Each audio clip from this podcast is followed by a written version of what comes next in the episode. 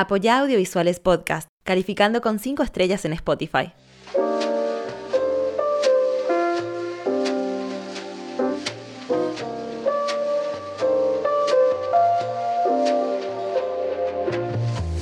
Mi nombre es Clarita Cano, todos me conocemos como Clarita, la chica del catering, pero acá vamos a estar hablando de Clarita, la chica del food styling. ¿En qué consiste el food styling? Que para mí el food styling es intentar, le llamo efecto ratatouille. ¿Conoces el- la, la película Ratatouille? Que él come un bocado y vuelve al, al aroma a la cocina de su mamá. Yo intento que la imagen plasme eso.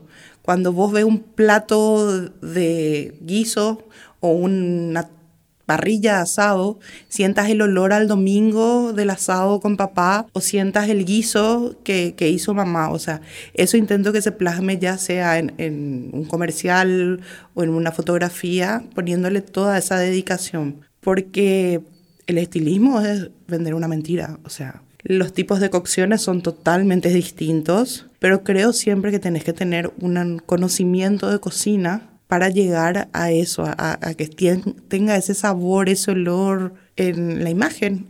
Personalmente, ¿cómo llegaste al food styling? Nosotras empezamos con el catering hace 10 años. Si bien yo tengo muchas colegas que tienen muchos años de trayectoria antes que yo, que admiro muchísimo su trabajo, nosotras siempre éramos las que, puedes hacerme una ensalada, puedes traerme una sopa, ya que ustedes van a hacer catering, ¿será que me puedes preparar? Y lentamente fui interiorizándome y vino Marcela en el 2018 a dar un, curso acá y ahí dije, esto es lo que quiero. Yo desde que era chiquitita, mi juego preferido era jugar a hacer la comidita. Jugar a, a las hojitas como arroz, jugar a la comidita. Y siento que hago eso cuando estoy haciendo food styling. Vuelve esa nena de 4 o 5 años que está jugando con la comidita, que juega con, con las pinturas de acheto balsámico, con el colorante rojo, o sea. Y ahí me decidí, tuve la ayuda de The en ese momento. Ellos me apoyaron 100% en la carrera y me fui a estudiar a Buenos Aires y aprendí mucho y eso lo plasmo en nuestro mercado porque es muy distinto cómo se manejan allá de cómo se maneja acá el cliente. Acá vos tenés que dejar medio que el cliente decida más y vos intentar bajar su idea. ¿Qué tan importante fue para vos, o sea, el hecho de haber estudiado cocina antes de food styling? Re- ¿Realmente esta- tienen mucho que ver o uno podría hacer food styling sin necesidad de saber de cocina? Yo conozco mucha gente que hace food styling sin, sin dedicarse netamente a la cocina, pero creo que sí, que van de la mano. Es más, la, la profesora de la que yo aprendí tiene un programa de cocina en el canal Gourmet que no tiene nada que ver con, con el food styling. O sea, los tiempos de cocción de una pasta, por ejemplo, para una foto, son totalmente distintos que para servir al plato, vamos a decir. Pero vos tenés que conocer el, el color, el aroma, cómo llegar a eso en, cocinando para poder plasmarlo en el food styling. Si una persona, digamos, quiere hacer food styling en Paraguay, puede así simplemente aprendiendo, aprendiendo a hacer en set o necesariamente necesita salir afuera a, a especializarse. Yo creo realmente que si uno quiere hacer algo, busca sus medios.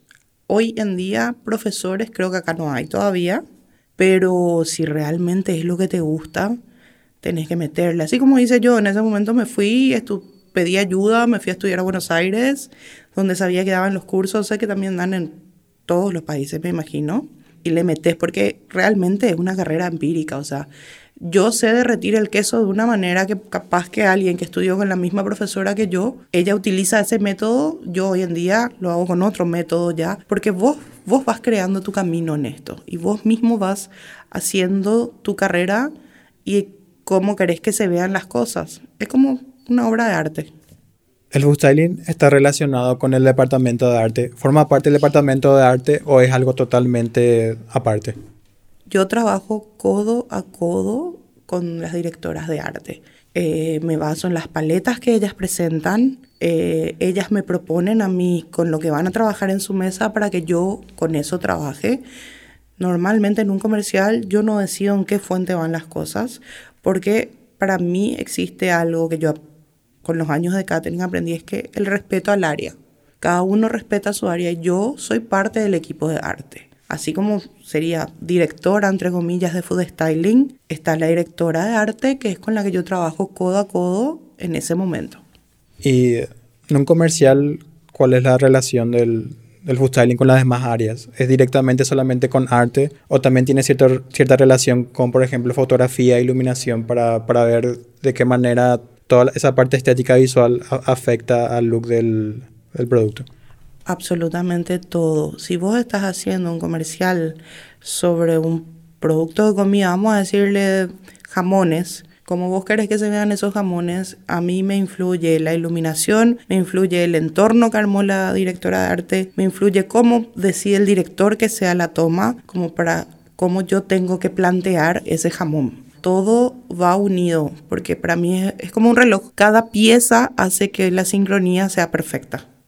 Y específicamente cómo es una reunión en preproducción donde, donde vas a trabajar, de, qué manera te comunicas con el director y con el DF.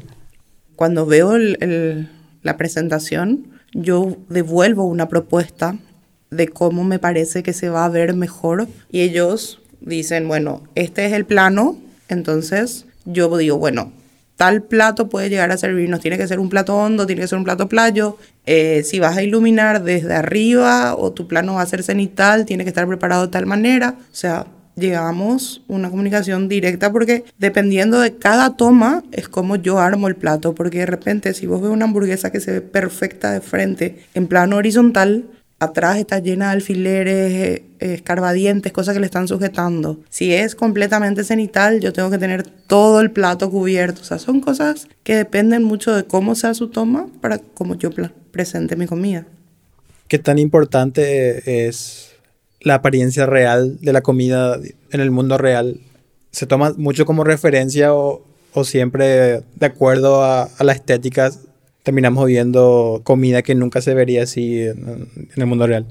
La comida de food styling es imposible de comer. Eso es lo que yo siempre le digo a todos. Lo que yo, yo les estoy mintiendo, siempre digo, no, yo estoy mintiendo, yo en este momento estoy mintiendo y tengo que saber que es una gran mentira. Porque hasta de esa marca famosa, las papas fritas tan famosas, de esa marca de comida rápida, están posicionadas cada una de una manera para que se vean deliciosas. Y como te digo, tengo que hacerte sentir ese delicioso sabor a la comida de mamá o ese olor al asado de papá. Es llevarte a ese lugar.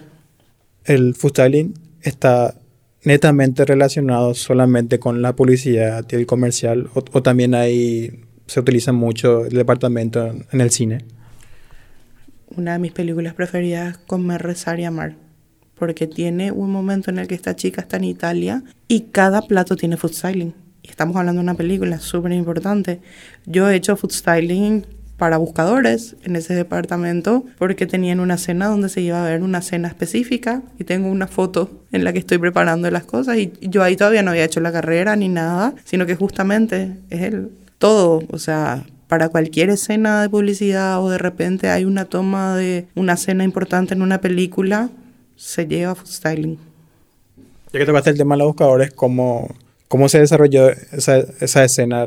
¿La idea del director era, era netamente que se vea como una escena de ciertas características o fue otra cosa? Era un desayuno sudafricano que tenía especificaciones sudafricanas. Ellos desayunan frijoles que son unas alubias blancas.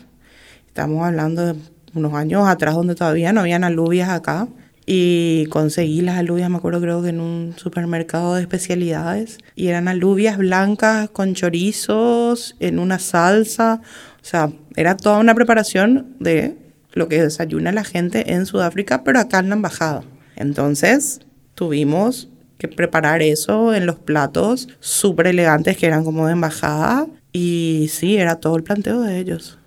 Y lo importante era que la comida se vea exactamente real, o sea, como se hace en, en, ese país, en Sudáfrica, o lo importante nomás es que sea similar y que y, engañar de esa manera al público. Era importante que se vea exactamente igual como ellos comen, porque estábamos tipo reflejando como ellos comen y encima como comen en una embajada, o sea, de un nivel súper elegante, súper chuchi, bien lindo. Entonces sí o sí necesitan una ayuda estética. Y yo por ese tiempo ya indagaba cómo podía estudiar, veía los famosos tutoriales, pero todavía no tenía la base técnica que aprendí en Buenos Aires. Hoy en día, o me pedí eso y lo preparo en 20 minutos, porque ya tengo la técnica. En ese momento fue más empírico. ¿Qué sería lo más extravagante que tuviste que hacer para, de freestyling para un video?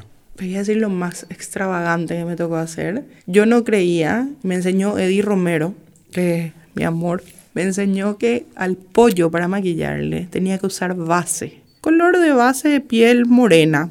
Y estaba yo que tenía que hacer un pollo de Navidad, un pollo de Navidad, un pollo de Navidad no lo lograba, no lo lograba. Y voy a probar la técnica de Eddie. Le di la precaución, todo el trabajo que se hace y quedó hermoso con la base. Fue lo más extravagante, quise ponerle base, color piel morena a un pollo. Hasta ahora le agradezco porque salió hermoso mi pollo en ese comercial. Pero sí, ponerle base piel morena. Cuando aprendes food styling, el food styling es, como una técnica que ya se aplica a cualquier tipo de comida o dentro del food styling hay ciertas especializaciones para determinados tipos de, de comida o alimentos. Y mira, yo ya he hecho casi de todo, pero mis preferidos siempre es hacer salado. Si hay gente a la que le gusta hacer dulce, le idolatro porque para, mí mucho es más fácil hacer salado, pero una vez que vos haces, aprendes de todo, o sea, aprendes a hacer dulce, salado, ponele, es más fácil ponerle a hacer un guisito que hacer helado. Yo mil veces prefiero trabajar el helado con masa falsa que con el helado real, porque el helado real lleva un cierto trabajo, pero es lo mismo, dulce y salado. Ya hablando específicamente cómo, te cómo trabajas en set, ya tenés tu, tu comida que va a salir ante cámara. ¿Vos te cargas personalmente de manejar todo eso o trabajas con departamento de arte y hay asistentes de arte que, que se encarga de eso o estás totalmente aparte de ellos? Yo trabajo con un equipo porque, como te dije, para mí todo es un reloj. Cada pieza es esencial. Logré hoy en día tener en mi equipo súper armónico. Trabajo con Nico Science, que él tiene visión de fotografía porque él es fotógrafo. Entonces, de repente, cuando yo algo no estoy viendo, él me dice, mira acá esto, acá, ya aquello. Entonces, él es la persona que yo puedo tener en set controlando mientras que mi plato está trabajando para que yo avance. Porque si hay algo que yo tengo muy en claro, es que por mi trabajo de estilista, el set no puede parar. O sea, yo tengo que estar al mismo ritmo que el director, al mismo ritmo que todos los otros departamentos. Entonces no puedo estar en los dos lugares al mismo tiempo. Y me es más importante estar haciendo yo el plato que estar en las correcciones del set donde otra persona que trabaja conmigo ya lo puede hacer. Y aparte tengo otros asistentes que conocen mi ritmo que hacen tipo el nexo entre el set y yo que están de medio como runner para no atrasar nada en el departamento de arte o en cualquier otro departamento. Termino lo que avanzo, voy al set si es que puedo o sigo avanzando. En set, ¿cómo es la, la cadena de mando? Directamente es el DF y el director los que supervisan la, la, la estética de, del food styling o también está ahí la dirección de arte formando parte de la cadena. Normalmente hasta ahora me tocó que sean dirección y DF, que me pidan las correcciones si de repente hay. Y siempre me llega esa corrección de parte de, la D, ¿verdad? La D se encarga de, decirme, mira Clara, acá nos falta más color o queremos realzar esto. Eh, la directora de arte sí de repente me pide, mira, en esta fuente quiero esto porque se ve mejor en la mesa y yo hago los cambios. Pero son las tres personas con las que trabajo siempre. Hoy en día cuando te toca trabajar en un comercial, con la experiencia te, te dicen, necesito esto, pues ya sabes exactamente qué necesitas hacer para, para, para que ese producto tenga ese look o, o, siempre necesitas como una investigación extra para saber cómo vas a afrontar el proyecto. Siempre. Cada, cada proyecto es distinto, entonces siempre hago una pesquisa, vamos a decirle, una búsqueda. Eh, Pinterest, los, los food stylers a los que sigo luego, porque como nos enseñó la, la profe de food styling allá en Buenos Aires, todo el tiempo va avanzando, todo el tiempo vos tenés que ir innovando. y siempre tenés que estar refrescándote. Entonces, ponele, me piden un food styling, un comercial de asados, yo pongo asado de tal tipo en Pinterest y empiezo a ver imágenes como para ir metiéndome en la cabeza qué es lo que yo puedo plantearles. Entonces, cuando me voy a mi reunión ya tengo imágenes o cómo quiero plantear. ¿Cuáles son las principales herramientas que usas hoy en día en tu, en tu trabajo?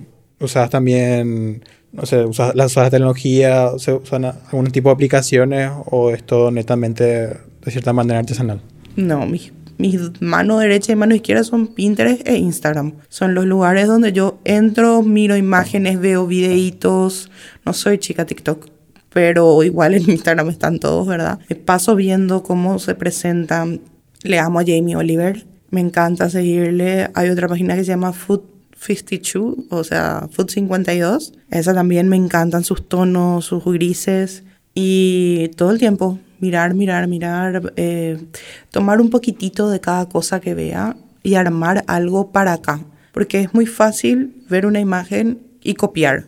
Y otra cosa es ver una imagen y darle voz, tu toque, tu sabor, tu originalidad paraguaya. Porque nosotros tenemos mucha originalidad nuestra acá. Eh, que, nos marcan bastante, que de repente hay marcas que no quieren perder eso. Y entonces vos tenés que adecuarte a eso y al, a lo que vos estás aprendiendo viendo en las otras imágenes e ir mezclando. ¿Qué tanto afecta la, la cantidad de recursos destinados al freestyling en un proyecto? ¿Tener más recursos? ¿Puedes tener otro tipo de look mucho mejor? ¿O en realidad eso, eso no afecta mucho al resultado final? Siempre depende de, de lo que puedas, el famoso, la idea y lo que tienen para pagar. Es súper difícil hacerle entender a la gente que cuesta caro hacer una idea que, ejemplo, digo nomás, frutos secos, kiwi, cosas que no tenemos acá, que en vez de usar un mango, o sea, vos le puedes ir planteando, pero de repente la gente quiere trabajar con ciertas cosas y no entiende que eso lleva un precio o no entiende que tu tiempo vale dinero. Si yo tengo que trabajar con productos como el agua que no es falso, yo tengo que hacer dos días de pre. En el lugar donde se va a trabajar, tengo que trabajar con ese lado, o sea, y todo eso cuesta y de repente eleva el presupuesto. Entonces, para mí todo siempre es negociable. Y es llegar a un punto donde, ok, esto es lo que vos tenés, con lo que vos tenés, esto es lo que podemos hacer. Para que nunca te quedes sin hacer algo. Desde tu perspectiva, ¿qué, qué similitudes y contrastes puedes ver con el food acá en Paraguay comparado con otras industrias donde está más, más especializado y manejan más recursos? ¿Es muy diferente o no, no es tanto así como uno se imaginaría? Yo creo que hoy en día lentamente vamos acercándonos a los países sudamericanos, pero lentamente. ¿Qué me refiero? A que las marcas importantes de multinacionales, vamos a decirles, levemente están empezando a invertir acá y tipo a tener el trabajo de acá. Antes siempre ponerle X marca de mayonesa, solamente vos tenías gráficas que eran hechas en Argentina o en Chile. Hoy en día ya empiezan a haber gráficas hechas acá, ya empiezan a haber comerciales hechos acá, que llevan muchísimo trabajo food styling. Y cada vez se va abriendo más el mercado. Sí, nos faltan 10, 20 años, como me decía la profesora styling, para nosotros llegar a lo que es los otros países, porque se manejan de otra manera. Hoy en día acá tenemos cuánto? Cinco marcas de embutidos, cuatro marcas de queso. No tenés tampoco un mercado muy grande con gastronomía, pero la gente también de locales de comida se empieza a dar cuenta. Eso me pasó en la pandemia. Los locales de comida se dieron cuenta la foto es lo que vende o el video es lo que vende y para que tu empanada se vea linda vos necesitas un food styler la acomode, la arregle, le, le enchule, vamos a decir, al relleno. Entonces empezaron a, a usar más esto y el mercado empezó a crecer. Entonces hoy en día yo creo que estamos mucho más adelantados, pero nos falta un cierto tiempo. ¿De qué manera cambió el styling en el mercado audiovisual desde que iniciaste tu carrera hasta hoy en día? ¿Hubo muchos cambios y de qué manera cambió? Y cuando yo empecé mi carrera en audiovisual hace 10 años, conocía dos food stylers. O sea, eran las únicas dos que hacían este trabajo, que te digo que les admiro muchísimo, que son Emi Urbieta y Wendy. Wendy Leeds. Y ellas dos eran las que se les llamaba para todo el trabajo. Y yo me acuerdo que desde mi mesa de catering les miraba con una admiración a Emi, porque encima teníamos muy buena onda y hablábamos mucho, ¿verdad? Y ellas eran las que trabajaban en esto. Hoy en día seremos 10, 12 más o menos, si no somos más. Creció muchísimo el mercado, hay trabajo para todas y cada una tiene su cliente importante y da mucho gusto, o sea, cómo fuimos creciendo. Yo creo que en algún momento llegaremos a tener nuestro, gremio, ¿verdad?